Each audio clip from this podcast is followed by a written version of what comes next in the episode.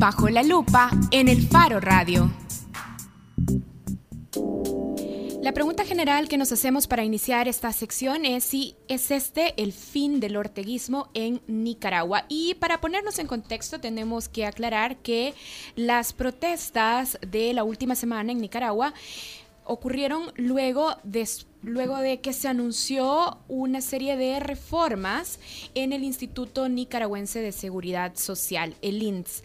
Algunos datos específicos de estas reformas. Primero, a partir del primero de julio, los trabajadores tendrían que aportar al instituto un pago del 7% en lugar del 6.25% que se solía hacer. Ese era uno de los cambios propuestos. Otro de los cambios propuestos era que tanto las empresas como los empleadores tendrían que incrementar su cuota de aporte, pasando del 19 al 21%. Y otra de las medidas propuestas era una que afectaba específicamente a los jubilados, que iban a tener que pagar un 5% de su pensión en concepto de cobertura de Para profundizar en lo que está pasando en Nicaragua, ha aceptado nuestra llamada Carlos Salinas periodista de El Confidencial. Carlos, gracias por esta entrevista que nos das. Gracias por usted eh, el espacio, por invitarme. Gracias. Carlos, antes de profundizar en lo que está pasando y que nos ayudes a actualizar y a entender en detalle, queremos ir un poco a lo que pasó en 2016 para tenerlo también como un punto de partida que nos permita entender esto que nosotros desde aquí, desde El Salvador, vemos como un punto de quiebre.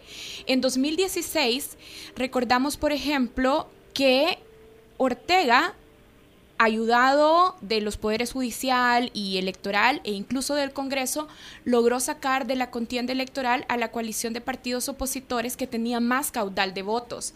Y en ese momento aquí en el Faro Radio nos sorprendíamos de que la gente no estuviese protestando en las calles. Pero ahora la gente está protestando en las calles. ¿Qué pasó? ¿Cuál fue el punto de quiebre? Eh, sí, a ver, lo que pasa es que durante 11 años de mandato del presidente Ortega, que los cumplió este año en enero, eh, ha venido gobernando el país de una forma cada vez más autoritaria. Y esta deriva autoritaria ha acumulado varios temas pendientes en la población.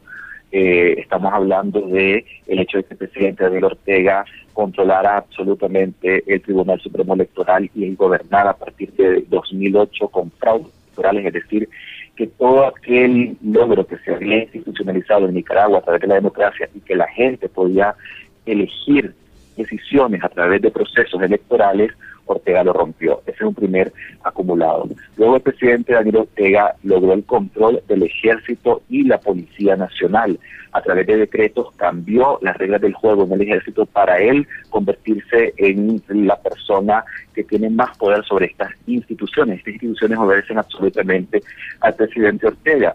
Eran instituciones que habían logrado un alto nivel de, eh, de profesionalidad perdón, y que poco a poco se ha ido deteriorando hasta el punto que la Policía Nacional es considerado eh, un brazo represivo del presidente Ortega. A eso se une el hecho de la alta corrupción que ha sido denunciada durante su mandato. Eh, para ponerlos en contexto, eh, Nicaragua ha recibido desde 2008 más o menos hasta hace un par de años 4 mil millones de dólares en cooperación petrolera de Venezuela. Ese dinero no pasó por la Asamblea Nacional, fue administrado directamente por el Ejecutivo del comandante Daniel Ortega y permitió, uno, desarrollar la política populista de dádiva del comandante a los sectores más pobres, pero también para enriquecer a una cúpula eh, ligada a la familia Ortega y a la familia Ortega también, según las denuncias de los medios independientes de Nicaragua. A eso se une el control de la comunicación estatal, a eso se une el cierre de espacios de comunicación, noticieros, medios de televisoras, etcétera, la creciente represión, la utilización de colectivos o las huestes del Frente Sandinista para amedrentar a la población y también un descontento general sobre el tema económico. Si bien Nicaragua es un país que ha estado en estabilidad en eh, estos 11 años con un crecimiento de la economía de más o menos 4.5% anual y un eh, buen ambiente para las, para las inversiones, el tema económico es el principal problema de la población. Hay un alto nivel de desempleo y también eh, hay un alto, eh, hay una cuota de la población que se siente asfixiada por el alto costo de la vida. La gente en Nicaragua ha venido viendo cómo este régimen se ha ido enquistando en su autoritarismo, pero ese acumulado se rompió la semana pasada cuando el presidente impuso sin consenso la reforma al Seguro Social que fue el inicio de los estallidos. Hay como una catarsis colectiva en el país a partir de esta ruptura, de este quiebre, como le llaman ustedes.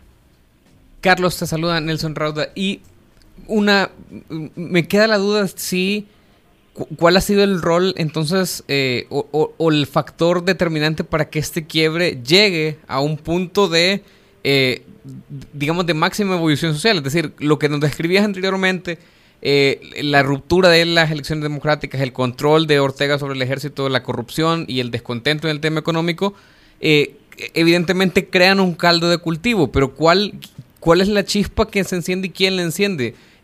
por ejemplo, yo me pregunto por el rol de eh, todos estos eh, tanques de pensamiento económico o estos grupos económicos, grupos que representan a los empresarios, que en, en, Centroamérica es lo que usualmente se dice, eh, había mantenido tranquilo a Ortega a pesar de sus excesos antidemocráticos, pero como la economía iba más o menos bien y no había sido afectada, pero esta vez había una afectación tanto a los, en la reforma planteada, había una afectación tanto a los cotizantes como a los empresarios. Eh, este es, por ejemplo, el factor determinante para que, eh, para que todo se prenda. Eh, a ver, sí, el, el tema de la imposición de las reformas a la seguridad social fue como el fósforo que encendió la llama, es decir, ya estaba, ya había varias cosas acumuladas en la población, mucho descontento y esto vino a prender el fuego. Pero hay que destacar un dato importante. Hace más o menos dos semanas, tres semanas, en el sureste de Nicaragua hubo un incendio eh, enorme, es decir, ahí es una de las principales reservas naturales de América Central, que es la reserva Indio Maíz, por una negligencia se, hay invasores también en la reserva, entonces estos invasores prenden fuego para quemar el bosque y cultivar y meter ganado. Uno de estos grupos eh, hizo eso, el fuego se salió de control, se extendió y calcinó más de 5.000 hectáreas. El gobierno tardó eh, tres días en declarar una emergencia sobre este caso. Las llamas empezaron a durar la selva, la, la respuesta fue negligente. Cuando la, cuando la ayuda internacional intentó llegar, principalmente la de Costa Rica, el gobierno se negó a aceptarla. Y eso movilizó a un grupo de jóvenes universitarios a hacer protestas en Managua. Eh, esta gente, estos muchachos se organizaron principalmente alrededor de la eh, Universidad Centroamericana, la Universidad Jesuita eh, aquí en, Nicaragua, y con estas protestas de alguna manera llamaron la atención de la población sobre la ineficiencia del Estado, sobre la corrupción del Estado, sobre la negligencia del Estado. Una semana después, Ortega, por decreto, implementa su reforma al Seguro Social. Entonces, este grupo de estudiantes que se hacían llamar en, a través de redes sociales, porque por ahí se comenzó, comenzaron las convocatorias de las manifestaciones, etiqueta SOS de Maíz, pasó a ser etiqueta SOS INS. Ellos el miércoles hicieron un pequeño piquete en Camino de Oriente, donde comenzaron a llegar jubilados, eh, trabajadores, profesionales, pero era un piquete muy pequeño para demostrar su descontento con la reforma. Lo que hizo Ortega es que mandó una demostración de fuerza brutalísima a ese pequeño piquete con la Policía Nacional, con oficiales antidisturbios, también con huéspedes del Frente Sandinista, los famosos colectivos, que golpearon de forma brutal a la gente que estaba manifestando. 11 periodistas resultaron agredidos, es decir, por primera vez también en 11 años de gobierno autoritario, el presidente Ortega dio la orden directa de atacar a periodistas se robaron cámaras de los reporteros, hubo también muchos heridos entre de la gente que estaba protestando ahí. Y esa respuesta tan brutal despertó una indignación nacional que se trasladó en una serie, que, significó, que se tradujo, perdón, en una serie de manifestaciones a lo largo de la ciudad de Managua y que luego se extendieron al resto del país. Carlos, entonces estamos hablando de los universitarios, de este movimiento de universitarios como un actor muy importante y ya también Nelson mencionaba la oposición que en esta ocasión ha expresado la empresa privada nicaragüense, el COSEP. El fin de semana también nos sorprendió cuando recibimos la noticia de que el gobierno había decidido echarse para atrás con las reformas propuestas para el INS. Pero hay una mesa de negociación. ¿Negociar qué? ¿Qué, está en discusión ahí como pregunta final? ¿Y qué se viene ahora? ¿Va a volver la calma a Nicaragua ahora que el gobierno se echó atrás con estas reformas? Eh, y esa es la pregunta que también nos hacemos mucho en Nicaragua. El gobierno se echó atrás por la reforma, eh, por la reforma eh, pero la empresa privada, eh, en sus principales cúpulas, que es la, el Consejo Superior de la Empresa Privada y la Cámara Nicaragüense eh, de Comercio, la Cámara Americana Nicaragüense de Comercio también, y también lo que es la Asociación de, Pequeñas y Medianas Empresas, emitieron un comunicado luego de que conocieron la decisión del presidente de echarse para atrás con la reforma y dijeron que no se, que en Nicaragua no podía haber diálogo si no se cumplían tres condiciones básicas. Uno era el cese de la represión. El presidente Ortega lanzó una represión brutal contra estas manifestaciones, sacó al ejército de la calle, dio carta abierta a sus colectivos para que atacaran a los manifestantes. Dos, que se liberaran a todos los presos durante las redades que se hicieron en las distintas eh, manifestaciones. Y tres, que se garantizara la irrestricta libertad de expresión y de prensa en Nicaragua. Recordemos que el presidente ordenó sacar del aire a cuatro canales de televisión, incluyendo 100% Noticias, incluyendo Canal 12, Canal 12, donde nosotros también transmitimos un programa de televisión como equipo de confidencial aquí en Nicaragua. Ayer el presidente Ortega también había ordenado, eh, bueno, no podemos decir si en realidad el gobierno porque todavía se está investigando, pero lo cierto, el hecho es que tanto el sitio web de Confidencial como el sitio web de la prensa subieron sufrieron ataques cibernéticos durante todo el día de ayer. En el caso de Confidencial estuvo seis horas fuera eh, de línea. Cuando el COSEP pone esas condiciones, el presidente Ortega, por la noche, el mismo día que derogó su decreto, mandó a las tropas, eh, a los oficiales, perdón, eh, de la Policía Nacional, oficiales antidisturbios, y a sus huestes a atacar la Universidad Politécnica de Nicaragua, que ha sido el foco de resistencia de esta, eh, de estos procesos de manifestaciones que se han dado en el país. Esa represión hizo que o, hizo que se mantuviera también el estado de tensión en Nicaragua y la indignación de la gente.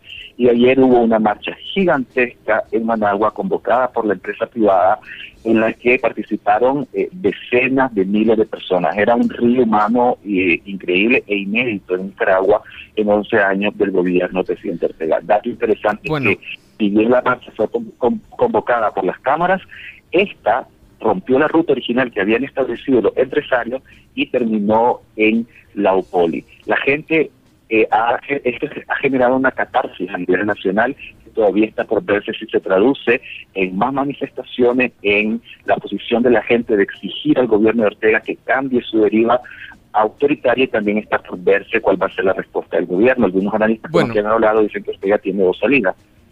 Sí, perdón. Sí, no, eh, solo quizás terminamos con esas dos posibles salidas porque ya se nos está acabando el tiempo. Sí, bueno, tendría dos salidas.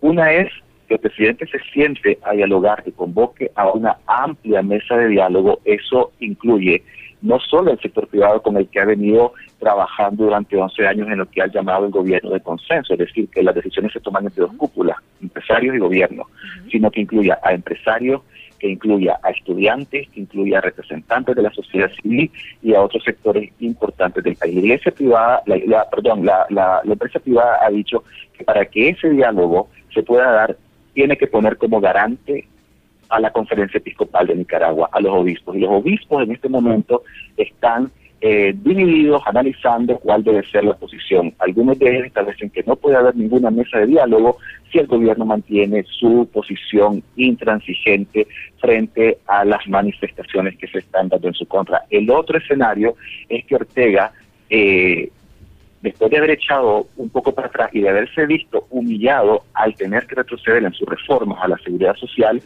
eh, reproduzca su posición autoritaria para volver a mantener el control que había hasta ahora había tenido en el Estado, en Nicaragua. Lo que queda claro después de estas semanas inéditas de manifestaciones y de la marcha gigantesca de ayer es que por el momento el presidente ha perdido el control de la calle. Bien, gracias Carlos por aceptar nuestra llamada.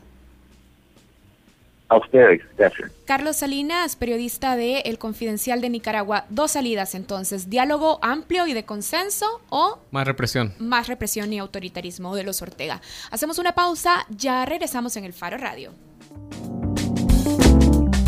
El Faro Radio. Hablemos de lo que no se habla. Estamos en punto 105.